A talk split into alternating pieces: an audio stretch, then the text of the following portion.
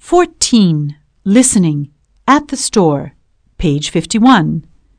1. Listen to two conversations that take place at a department store. At the end of each conversation, decide what the customer would say. Conversation 1. A woman is shopping for shirts.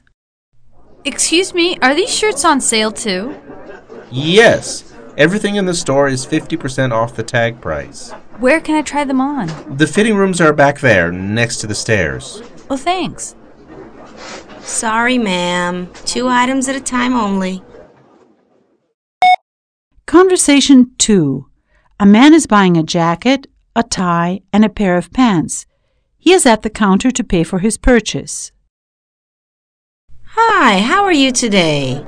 Let's see. Jacket 75, pants 43, tie 25. That comes to $143. Will that be all? Yes, thanks. All right. Uh, and how will you be paying? Do you take Visa? Yeah, Visa's fine. Here you go. Okay. Uh, your card didn't go through. 2. Now listen and complete the conversation and check your answers. Conversation 1. A woman is shopping for shirts. Excuse me, are these shirts on sale too? Yes, everything in the store is 50% off the tag price.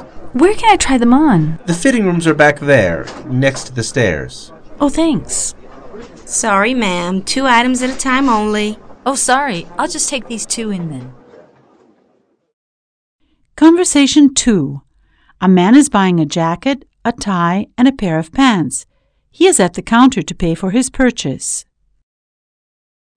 Hi, how are you today?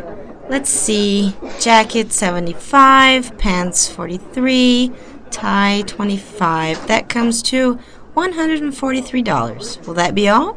Yes, thanks. All right. Uh, and how will you be paying? Do you take Visa? Yeah, Visa's fine. Here you go. Okay. Oh, your card didn't go through.